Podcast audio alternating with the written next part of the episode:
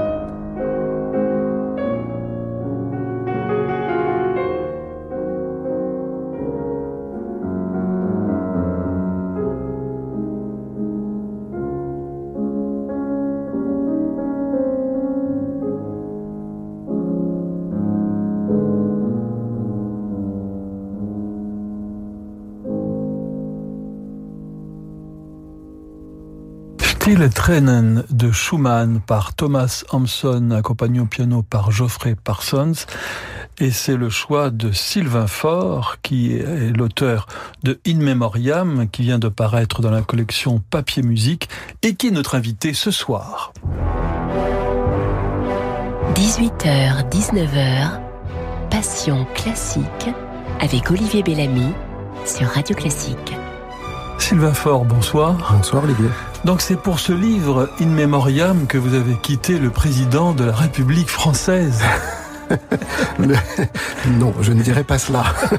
Il se trouve que le, le fait d'avoir quitté la présidence de la République m'a laissé un peu de temps libre et qui m'a permis de composer le livre et puis du coup de le publier. Est-ce que ça use l'Élysée, le pouvoir, la, la, la... Beaucoup de choses, beaucoup de choses dans le pouvoir exaltent, mais l'exaltation use. C'est ça en fait le, le paradoxe, c'est-à-dire que on se donne à 100%, non pas parce que simplement euh, euh, les exigences du travail sont là, mais parce qu'on se dit qu'on sert quelque chose de plus grand que soi-même. Mais ce service-là, euh, évidemment, va puiser dans toutes les ressources possibles d'énergie intellectuelle, physique, etc. Et, et au fond, euh, quand on part, comme je l'ai fait, ce n'est pas parce qu'on en a assez ou parce que simplement on a envie de faire autre chose. C'est simplement parce qu'on estime qu'on n'est plus euh, capable de donner tout ce qu'on voudrait donner. Parce que, en tout cas, en ce qui me concerne, j'ai euh, été euh, dans la campagne du candidat Macron pendant neuf mois, 24 heures sur 24, puis aux côtés du président de la République pendant 20 mois pareil 24 heures sur 24 et, et à un moment il faut juste savoir faire la part entre l'exaltation et la fatigue. Il vous en veut ou il comprend? Je crois qu'il a la gentillesse de ne pas m'en vouloir et la bonté de comprendre. D'accord. Et alors, est-ce que ça ne vous manque pas maintenant? Non. La, la, la grammaire de l'incarnation, comme avait dit une fois Mitterrand à Eric Orsena. Écoutez, je crois que ça me manquerait si euh, j'avais le sentiment d'être parti trop vite, ou d'être parti mal, ou d'être parti sur un malentendu.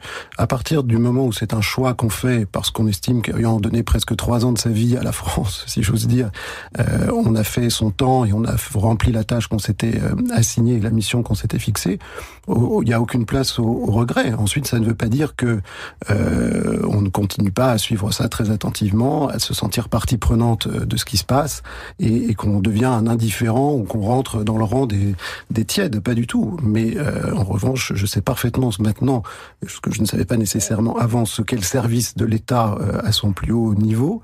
Et je peux vous dire que c'est d'une exigence folle et que ceux qui sont là-haut, justement, pour reprendre cette, cette euh, formule géographique, ceux qui sont au palais, ceux qui travaillent auprès du président de la République, euh, sont des gens qui, par nature, sont des gens qui sont prêts à tout donner et j'ai pour eux beaucoup moins de euh, comment dire de, critiques à, formuler qu'on le voit souvent ça et là. Euh, il y a vraiment un don de soi exceptionnel des gens qui travaillent auprès du président de la République et auprès d'un certain nombre de, ministres et aussi du premier d'entre eux. Est-ce qu'on écrit de la même façon? Est-ce qu'on est le même au fond de soi, Sylvain Faure, quand on écrit pour la France, quand on est la voix de la nation, euh, et quand on écrit pour des amoureux de musique sur euh, bah, quand il s'agit de, de, dresser des lauriers à Nicolas Sarnoncourt, à Elisabeth Schwarzkopf ou à Franco Corelli. C'est une excellente question. Je pense que non en fait. On n'écrit pas de la même manière simplement parce que le genre du discours politique, ou en l'occurrence euh, du discours national, enfin, puisque le président de la République euh, prononce des discours à portée nationale, c'est un genre euh, acquis, c'est un genre reçu. Et on va bien plus regarder du côté de la rhétorique cicéronienne ou d'André Malraux que du côté de l'évocation poétique, évidemment. Cependant, je pense qu'il y a une chose tout à fait commune qui est le, ce que j'appellerais, pardon de, de, de le dire de cette manière, ce que j'appellerais l'émotion. C'est-à-dire que je pense que malgré tout, dans tout discours euh, du président de la République ou de hauts responsables publics, il faut qu'il y ait une part d'affectivité. C'est-à-dire que ça ne peut pas être simplement technique, ça ne peut pas être simplement une vision constructiviste euh, articulée autour de concepts politiques. Il faut vraiment qu'il y ait une émotion qui se transmette, une, une dimension d'attachement au fond. Et c'est vrai que là, pour le coup, ça se rejoint. C'est-à-dire que quand on prononce l'éloge d'un grand disparu, quand on prononce un discours sur l'Europe euh, et qu'on y travaille avec, euh, qu'on a la chance d'y travailler avec le président de la République, il y a évidemment un engagement personnel qui est un attachement, de la même manière que quand on, on, on écrit un article pour faire suite euh, à la disparition de Franco Corelli, on était attaché. Donc il y a, il y a une dimension affective qui ne peut pas s'absenter totalement du discours politique. Et là, pour le coup, on va puiser dans quelque chose qu'on a soi-même euh, et, et, et qui ne peut pas se travestir ou se transformer ou s'adapter, qui est simplement ce qu'on croit pouvoir dire et ressentir à un instant donné. Est-ce qu'on est amoureux d'Elisabeth Schwarzkopf quand on écrit sur elle, quand on l'écoute, quand on l'écoute passionnément, comme vous l'écoutez passionnément, Sylvain Faure? Est-ce que on est aussi forcément amoureux d'Emmanuel Macron ou de la France au moment où on écrit. Euh, je, je, pense qu'en effet, il y, a, il y a ce que j'appelle l'attachement est une forme d'amour. Il y a on est évidemment amoureux d'Elisabeth Schwarzkopf euh, quand on écrit sur elle et qu'on essaie de comprendre quelques secrets de, de, son art. On est évidemment amoureux de la France quand on écrit pour le président de la République. Ensuite, est-ce qu'on est amoureux d'Emmanuel Macron? Ça, je pense que c'est encore un autre sujet. À titre personnel, ce que je peux dire, c'est que euh, travailler avec lui, ça a été travailler avec un homme d'exception euh, pour lequel j'ai une profonde admiration, une profonde amitié. Gabriel Dusurgé, vous avez eu des, des mots. Je commence peut-être par un des moins connus. Allons-y. Parce que c'est un de ceux qui m'a le plus touché dans ses portraits, euh, qui sont des nécrologies hein, que vous mhm. avez écrites pour euh, Forum Opéra. Forum Opéra, tout à fait. Hein, et qui sont réunies là. Euh, vraiment, c'est pas pour être euh, flatteur, mais c'est admirablement écrit, hein, comme vous savez le faire. Gabriel Dusurgé, il y a quelque chose, il y a une émotion, parce que vous l'avez rencontré, vous l'avez... Oui, je l'ai bien connu. Oui. En fait, je l'ai bien connu totalement... Euh, faut-il le rappeler que c'est le créateur du festival d'Aix-en-Provence Exactement, c'est le créateur du festival d'Aix-en-Provence. Je pense qu'on devait avoir plus de 65 ans de différence d'âge, et donc je l'ai connu, il était tout à fait âgé et j'étais tout à fait jeune. Et euh, comme il se complaisait dans la présence euh, des, de la compagnie des, des jeunes gens, euh, il se trouve que j'ai eu l'occasion de, pendant une période assez assez longue malgré tout, enfin quelques années en tout cas, de le côtoyer, de de le voir. Et en fait, euh, c'était tout à fait singulier pour moi. Ça a été vraiment un apprentissage euh, vraiment étrange. J'avais le sentiment d'une immense proximité au sens où lui-même avait gardé une jeunesse d'esprit euh, absolument irrésistible, un humour, une, une, une, drôlerie incroyable. Et en même temps, cette, cette drôlerie, cet esprit me semblait venir d'un autre temps que le mien. Vous, avez gardé le en même temps. Voilà. Vous voyez, ça ne surfe pas. Je suis marqué au fer rouge par le en même temps. Euh, et, c'était vraiment c'était un esprit d'un autre temps que le mien, et j'avais le sentiment de toucher du doigt littéralement euh, des temps disparus et que lui était une survivance mais tout à fait actuelle. Et c'était pour moi extraordinaire. J'avais vraiment, j'avais vraiment, moi qui suis très sensible aussi à ces notions de, de, transmission, de temps qui passe, etc. Euh, j'avais le sentiment d'avoir devant moi quasiment un homme du XVIIIe siècle. Nous n'avons pas parlé de Stille Tränen, pardon pour euh, l'accent. Il est euh, parfait. Bon, merci, vous êtes gentil. Euh, par Thomas Sampson de Schumann, c'est lié à un souvenir personnel, Sylvain Faure? Disons, Disons oui, oui. C'est-à-dire que moi, je suis, un, je suis, rien ne me programmait particulièrement à devenir un grand amateur de romantisme allemand. Je suis né dans une famille où on ne parlait pas allemand et où le romantisme n'était pas spécialement, euh, faisait pas partie des passions familiales. Mais je suis tombé dedans tout à fait par hasard pas à travers cet enregistrement, euh, en réalité, à travers plutôt un disque de Fischer Dieskau qui, euh, qui était le Schwanengesang de Schubert. Je devais avoir 14 ans. Mon, mon, seul objectif, ayant allemand en première langue, était de d'entendre de l'allemand et non pas même pas d'écouter de la musique ni même de la poésie, encore moins du lit allemand dont j'ignore absolument tout euh, à ce moment-là. Et puis on est attrapé par quelque chose, euh, on ne sait pas tout à fait quoi. Et l'enregistrement là de ce lit de Stille Tränen de Schumann par Thomas Hampson, pour moi est une des premières choses aussi qui m'a, enfin pas les premières choses, mais ça m'a beaucoup beaucoup marqué pour deux raisons. D'abord parce que quand on écoute bien ce lead, on voit que on peut quasiment à l'infini détailler la moindre inflexion du chanteur sans pourtant pouvoir attribuer une intention. Je ne sais pas si je suis clair, c'est-à-dire que il y a quelque chose comme une symbiose entre la voix du chanteur, son timbre, son souffle. Comme, un paysage. Exactement, exactement. Et, et le mot allemand. Et ça, c'est c'est probablement ce que j'ai découvert en, en, écoutant Fischer Discaro et qu'on entend à un très haut degré dans ce dans ce lead interprété par Hampson, c'est que tout d'un coup les mots vivent et les mots sont des images et les mots sont des humeurs et les mots sont des paysages et les mots sont des sentiments. Et je dois dire que c'est pour entrer dans la langue allemande, c'est pas mal parce que c'est ça la langue allemande. Et puis parce que Thomas Hampson est, de mon point de vue, euh, un immensissime artiste, d'une immensissime modestie comme ils le sont tous, et qu'on a la chance de pouvoir encore l'écouter, l'entendre sur les scènes. Et donc, euh, et, voilà, il me semble qu'il ne faut pas non plus tomber dans la nostalgie consistant à dire qu'ils sont tous morts, ces braves euh, artistes. Il y en a qui sont vivants et qui sont absolument immenses. Avez-vous rencontré Madame Merkel, dont on dit qu'elle est très mélomane Je l'ai croisée à la chancellerie à Berlin, mais je n'ai pas eu l'occasion de lui parler de musique. Bon, ben il faudra le faire, parce que je crois qu'elle a une passion pour la musique, et particulièrement pour euh, Wilhelm Furtwängler, Ah a-t-on oui. dit. C'est possible. Sylvain Faure, voici maintenant votre première petite Madeleine musicale.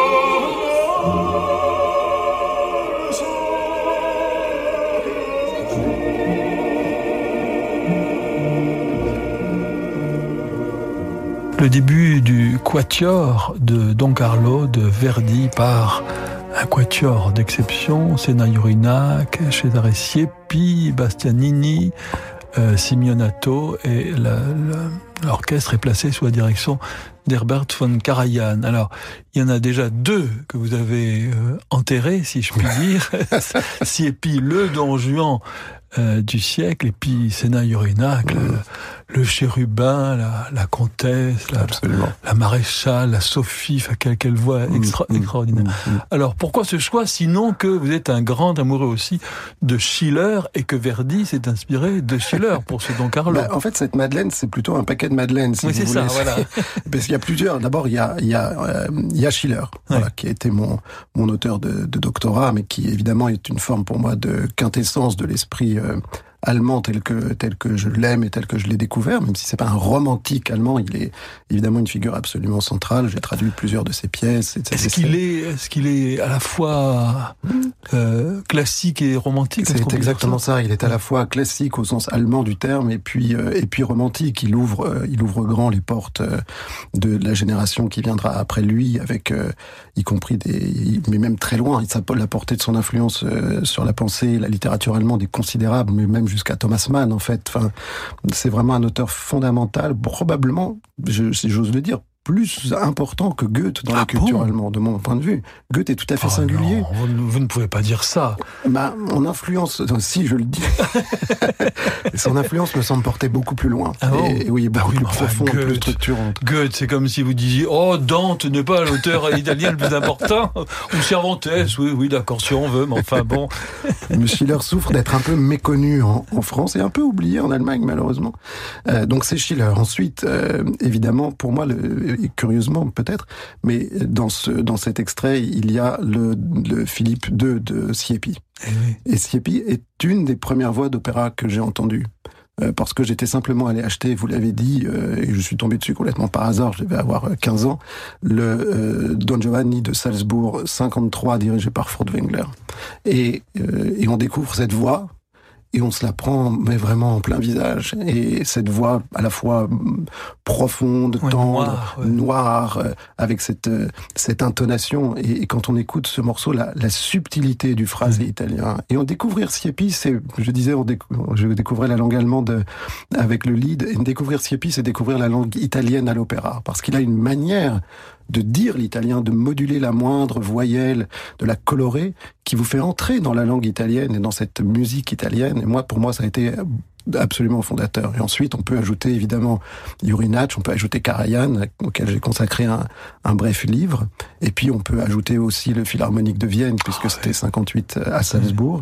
Et tout ça est une espèce de constellation dans un seul enregistrement qui est quand même absolument exceptionnel. Et, et on tombe là-dedans et on, ne sait pas, mais c'est ça le plus étonnant, on ne sait pas quand on découvre cet enregistrement que c'est exceptionnel.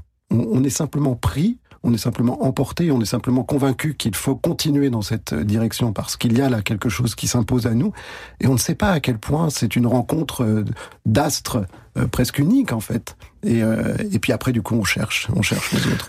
Est-ce que c'est difficile d'écrire sur la musique, Sylvain Fort moi, je, pense que c'est très difficile d'écrire sur la musique, en fait, parce que, euh, non pas parce que la musique se refuse, mais parce que euh, il est difficile de mettre en mots les sentiments qu'elle suscite. Vous le savez aussi bien que moi, pour l'avoir, euh, pour le faire, pour le faire également. Et je crois qu'il y a une grande difficulté parce que c'est impudique.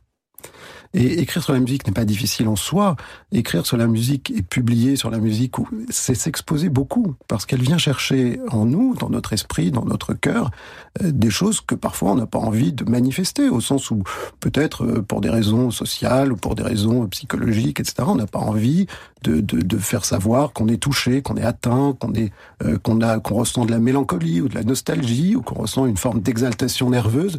Euh, nous vivons dans des sociétés trop polissées pour que ce genre d'état euh, psychique soit immédiatement avouable. Et puis ensuite, euh, il faut il faut il faut bien comprendre que la musique n'est pas justement le règne de l'indicible. Moi, ce qui me frappe beaucoup, c'est l'abondance des mots qui nous viennent quand on veut parler de la musique. On pourrait qualifier de dix adjectifs une impression musicale, et donc il faut trier, il faut choisir pour être le plus précis possible. Donc c'est c'est c'est pas sortir, c'est pas rendre l'indicible dicible, c'est trouver vraiment le, le juste mot pour dire ce que, ce que nous fait la musique.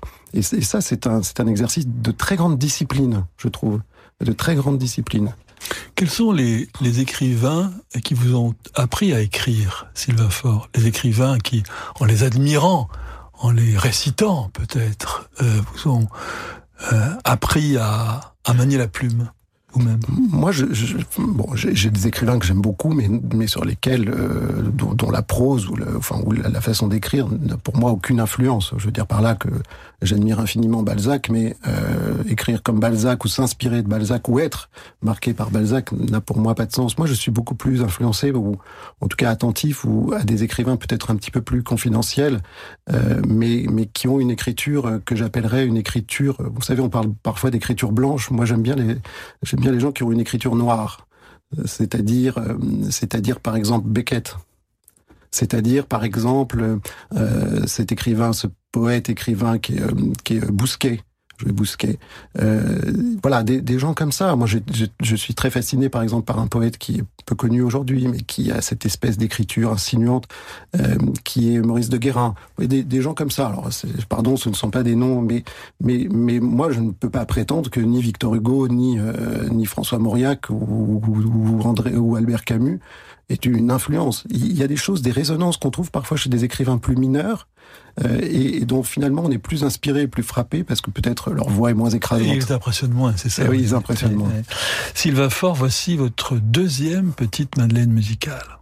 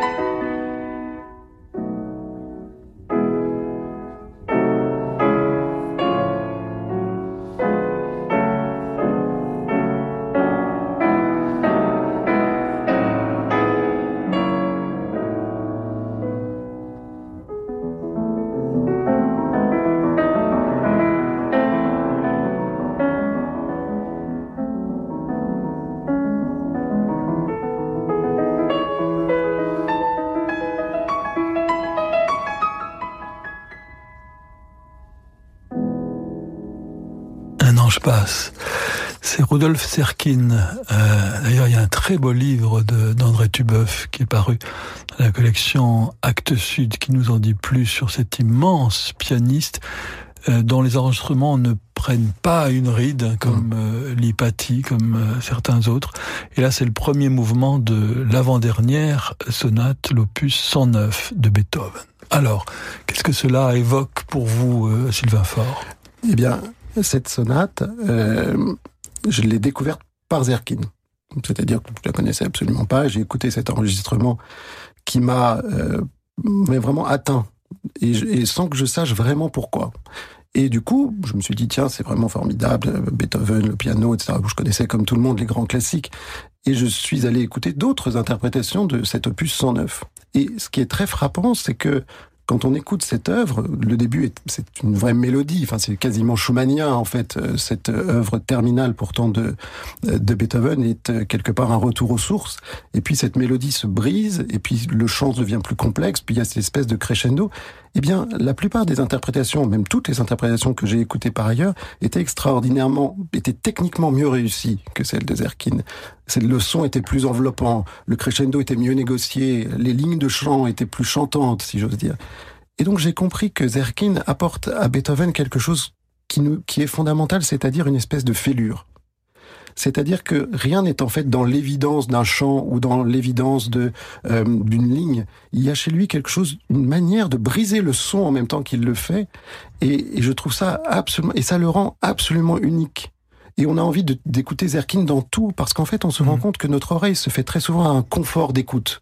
Et on se dit, il faut que le son soit beau, il faut que le son soit rond, il faut que le legato soit parfait. Et c'est là-dessus, ce sont des critères quasiment de jugement, pour, même pour les critiques, euh, des critiques musicaux. Et en fait, non, le son peut, peut être tout à fait différent. Le son peut être il faut mat. qu'il soit vrai. Il faut qu'il soit vrai.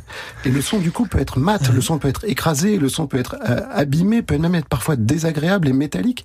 Mais il y a une vérité qui émerge. Et dans cette interprétation de l'opus 109, c'est vraiment ça. Ce qui fait que moi, je ne peux écouter l'opus 109 que par Zerkin. Vous jouez d'un instrument? Non, je ne joue pas d'un instrument. J'ai pianoté très médiocrement et j'ai fait beaucoup de, de chant. Ah, du chant, Voilà. D'où votre goût pour euh, l'opéra Non, c'est l'inverse. C'est l'opéra qui m'a donné ah oui. envie de ah chanter. Mais c'est surtout très agréable de faire du, de, la, de la musique euh, de chambre, enfin du lead avec un pianiste euh, quand il accepte d'avoir à côté de soi un chanteur qui qui n'est pas Thomas Sampson, c'est toujours agréable. Donc vous vous chantez quoi? Du, du, Schubert, du Schumann? Oui, bien sûr. Oui, l'opéra en chambre, c'est pas extrêmement exaltant. Alors bon, mais euh, mais voilà. Non, mais est-ce que vous choisissez des des morceaux difficiles Schumann disait il vaut mieux euh, jouer bien des morceaux faciles que mal des morceaux difficiles. Mais quand on est amateur, on est toujours attiré euh, par les par les grands chefs-d'œuvre qui sont difficiles. Ah mais moi, ce qui me frappe, c'est que même quand c'est facile, c'est horriblement difficile. Donc en fait, le but, c'est simplement, moi, je vais vous dire, quand je chante, ce qui m'arrive de plus en plus rarement, malheureusement, il y a une chose qui me fascine, c'est le pianiste. C'est-à-dire, on, on, on, ne se rend pas compte quand on écoute un disque ou un récital à quel point la voix entre dans le piano. Et quand c'est votre propre voix, que vous allez faire entrer dans le piano, là, tout d'un coup, se met en jeu toute la question, non pas de l'interprétation, mais simplement de comment est-ce, quels sont, quels sons dois-je produire pour être en accord avec. Enfin, c'est vraiment de la musique de chambre, en fait. Et, euh, et quand on ne joue pas soi-même d'un instrument et qu'on n'est pas violoniste et qu'on ne peut pas faire du quatuor ou des choses comme ça, moi, ce qui m'intéresse, c'est de faire de la musique de chambre avec un pianiste, avec euh, le seul instrument que, dont je dispose. Et c'est ça qui est intéressant, c'est vraiment d'être dans un duo et dans un échange musical. Et cette expérience de l'échange musical est, de mon point de vue, bien plus riche que savoir si je vais réussir mon grave ou mon aigu. Sylvain Fort, c'est le moment d'une page de publicité et nous nous retrouverons très vite pour la suite de votre programme. Aujourd'hui, j'ai décidé de changer le monde. Je vais investir dans l'innovation et dans des traitements révolutionnaires contre le cancer. Eh oui, mes impôts peuvent aider à guérir le cancer au 21e siècle. Gustave Roussy, premier centre de lutte contre le cancer en Europe, a besoin de vous. Grâce à votre don, déductible de l'impôt sur la fortune immobilière ou de l'impôt sur le revenu, vous aidez concrètement les médecins et les chercheurs de Gustave Roussy à guérir le cancer au 21e siècle. Contre le cancer, faites un don sur gustaveroussy.fr. Val d'Oise, terre de festival. Devenu l'un des rendez-vous européens de la musique classique où tant de grands interprètes s'expriment depuis 39 ans, Le festival d'Auvers-sur-Oise vous attend du 6 juin au 4 juillet dans ces lieux chargés d'histoire, comme la très belle église immortalisée par Vincent Van Gogh. De Joyce Di Donato à Fazil Say ou Anastasia Kobekina, Auvers ne se raconte pas, il se vit. Réservation sur festival-auvers.com. Val d'Oise, terre de festival. Au cœur de l'année Berlioz, le ténor Jean-Paul Fouchécourt et le quatuor Manfred proposent un album saisissant. Une transcription inédite pour voix et quatuor à cordes qui métamorphose notre perception des nuits d'été de Berlioz et des mélodies de Forêt. Entre ces deux cycles, l'opus 121 de Gabriel Fauré, sa toute dernière œuvre. Clair de lune par Jean-Paul Fouchécourt et le quatuor Manfred, un album du label Parati distribué par Pias, Harmonia Mundi. Hey Steph, regarde ce que j'ai pris aux enfants pour les vacances. Waouh Mais c'est énorme C'est un bateau gonflable quoi. Un paquebot gonflable, tu veux dire? T'as payé ça combien? Bah... pff, Ah bah du coup, t'as pas fait faire le contrôle de la voiture alors? Si, mais je vois pas le rapport. Profitez encore plus de vos vacances et partez en toute sérénité avec le bilan départ en vacances offert et 6 mois d'assistance inclus. Qui mieux que Renault peut entretenir votre Renault? Offre réservée aux particuliers jusqu'au 31 juillet 2019, voire conditions sur Renault.fr. Vous êtes bien avec Radio Classique. 18h, 19h, Passion classique avec Olivier Bellamy sur Radio Classique. Sylvain Faure, euh, est-ce que vous êtes arrivé de pleurer à, à la mort d'un musicien? Non, je ne crois pas. Non. Ça ne m'est pas arrivé.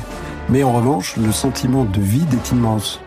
C'est très curieux, c'est-à-dire que comme nous le savons, en tout cas en ce qui s'agit des chanteurs en particulier, le silence précède de- d'assez loin leur mort souvent. Et pourtant, la disparition physique d'un chanteur matérialise le fait qu'on ne les entendra plus jamais chanter, même s'ils s'étaient tus depuis longtemps. C'est assez paradoxal. Et du coup, quand on écrit sur un, la- sur un chanteur qui vient de disparaître, comme c'est le cas de tous les textes qui sont dans In Memoriam, puisque ils ont tous été écrits, si j'ose dire, dans le souffle d'un décès, euh, du décès du chanteur, eh bien, on est, on est dans ce vide-là. C'est-à-dire qu'on se dit, mais en fait, voilà, cette voix, elle est, elle est à jamais éteinte. Et, et, et au fond, c'est ça qui fait que ce, ce soudain néant manque, on a envie de le réécouter et de, et, et toutes les, toutes les impressions, tous les sentiments qu'on a à l'audition d'un, d'un musicien et de ses interprétations reprennent une espèce de, de jouvence. C'est tout à fait étrange. C'est pour ça que moi, je suis incapable euh, d'écrire sur, sur, un, sur un musicien qui a disparu euh, euh, avant qu'il n'ait disparu. Euh, De préparer, de ouais, faire ce qu'on ouais. appelle la viande froide dans, ouais, ouais. dans les journaux. Vous, vous n'hésitez pas à parler avec élégance et, et précision de ce qui fâche, par exemple, pour Elisabeth Schwarzkopf, son, son passé pendant, Mhm. Pendant la guerre. Euh, Vous dites que tout, tout ça, c'est euh, ragot et...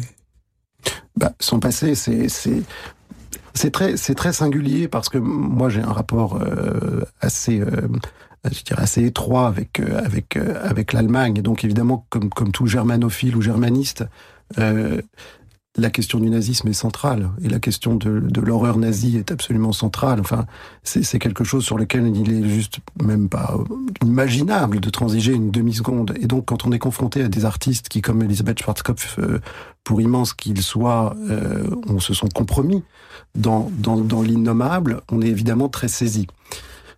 Moi, il me semble qu'une des réponses que qu'on peut fournir à ça, c'est de dire, au fond, ces artistes se sont compromis, en effet, euh, parfois au-delà de, de, de, du pensable. Elisabeth Schwarzkopf n'était peut-être pas la plus compromise, c'était une, une jeune artiste, mais enfin néanmoins, euh, on sait très bien que euh, adhérer au parti nazi, c'était aussi euh, marcher sur la tête de ceux qui... Euh, Karian ouais, l'a euh, fait deux fois. Karian a adhéré la bagatelle de deux fois, donc euh, il aurait, il aurait- on lui aurait dit d'adhérer une troisième fois, j'imagine qu'il l'aurait fait. Et donc la vérité, c'est que c'est de l'arrivisme. C'était pas simplement du conformisme, c'était aussi une manière de s'avancer dans la carrière et de marcher sur la tête euh, des artistes juifs contraints à l'exil, euh, des parias de, tout régime totalitaire. Et donc c'est extraordinairement troublant. Et la seule rédemption, si rédemption il y a qu'on puisse euh, leur trouver, c'est qu'ils ont consacré le reste de leur existence euh, d'une certaine manière à apporter dans le monde une forme de beauté qui peut-être d'un point de vue métaphysique ou moral, euh, non pas non pas les fait pardonner, mais enfin nous fait nous montrer peut-être un peu clément avec eux, si c'est possible. Et évidemment, le trouble est immense. Et je, crois que, en tout cas, rien ne l'efface. C'est-à-dire que moi, je ne suis pas de ceux qui disent oui, enfin, c'était une erreur de jeunesse. Ça, ça je crois que pas que ça existe en fait. Je, crois qu'il y a trop de gens qui ont été courageux et qui ont payé de leur vie leur courage pour qu'on pardonne aux autres en disant c'est une erreur de jeunesse. C'est trop grave à ce moment-là.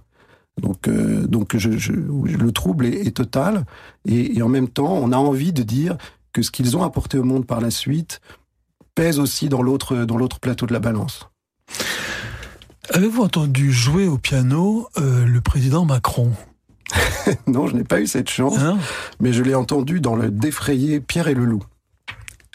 Ah oui, oui. vous savez, il a donné un concert, euh, euh, un concert. Il a fait le récitant dans Pierre et le Loup. Donc comment ça marche? C'est des, concerts à l'Élysée? Alors il y a des concerts à l'Élysée auxquels sont invités des enfants de quartiers défavorisés et, euh, et qu'on fait venir grâce au ministère de l'Éducation nationale, des enfants des hôpitaux, parfois des, des blessés de guerre.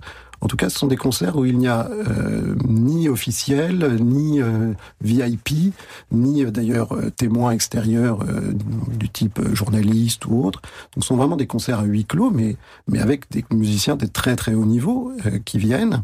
Et il se trouve qu'un soir, le président de la République a fait le récitant dans Pierre et le Loup. C'était assez singulier puisque, comme vous le savez, ça n'est pas du tout facile.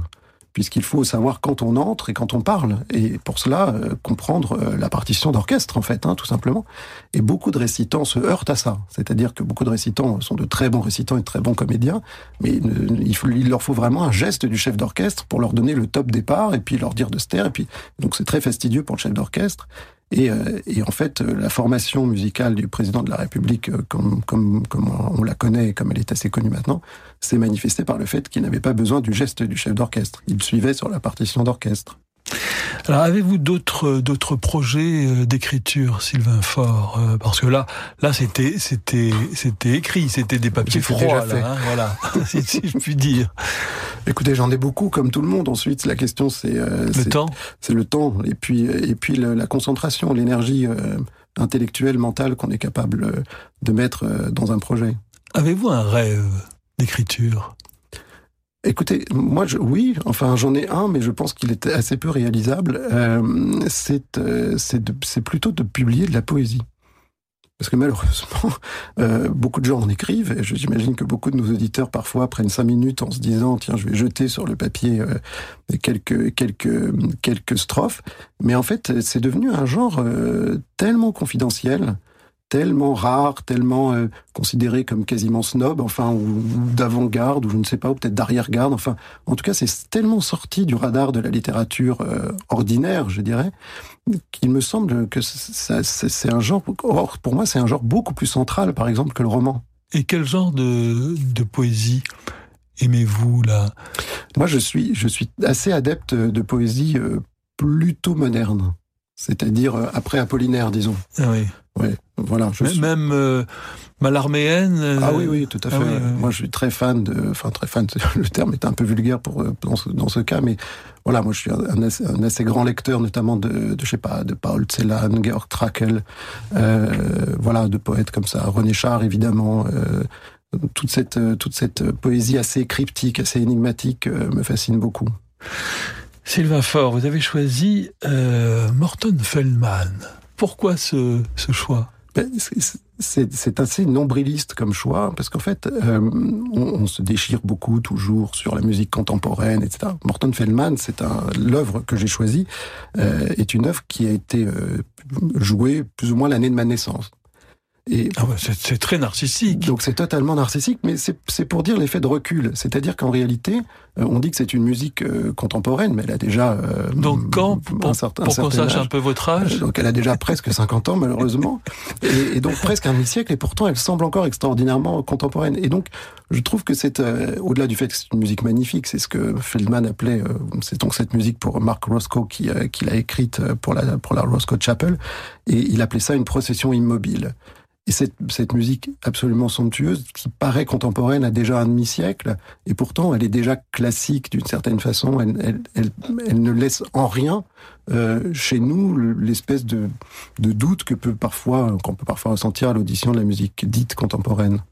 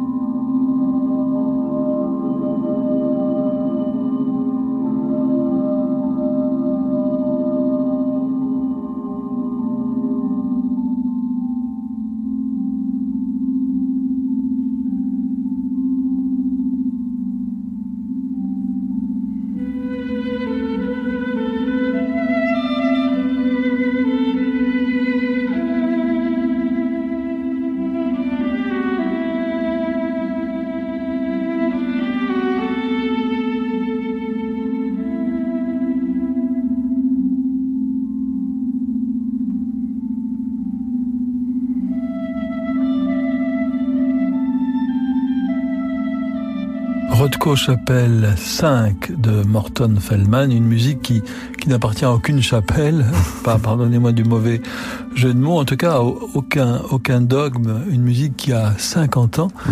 qui est extrêmement belle. Et vous savez qu'il a écrit aussi, plus à la fin de sa carrière, une musique euh, pour Beckett, pour Samuel Beckett. Tout ça est lié, Roscoe, Feldman, Beckett, c'est toute cette teinte contemporaine euh, qui m'intéresse, moi, ce que j'appelle euh, tout à l'heure, ce que j'appelais l'écriture noire. Il y a, il y a là une, un mystère esthétique pour notre temps. Eh bien, c'est sur ce mystère que nous nous séparons.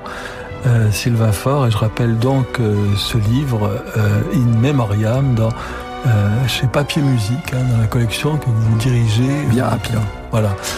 Merci d'être venu ce soir. Merci à tous les auditeurs pour votre fidélité. Merci à notre réalisateur Yann Lovray. Vous pouvez réécouter cette émission ce soir à minuit sur notre site internet radioclassique.fr. Je vous donne rendez-vous lundi à 18h en compagnie de Laurent Benegui. Tout de suite, vous retrouvez Jean-Michel Duez. Bonne soirée à toutes et à tous sur Radio Classique.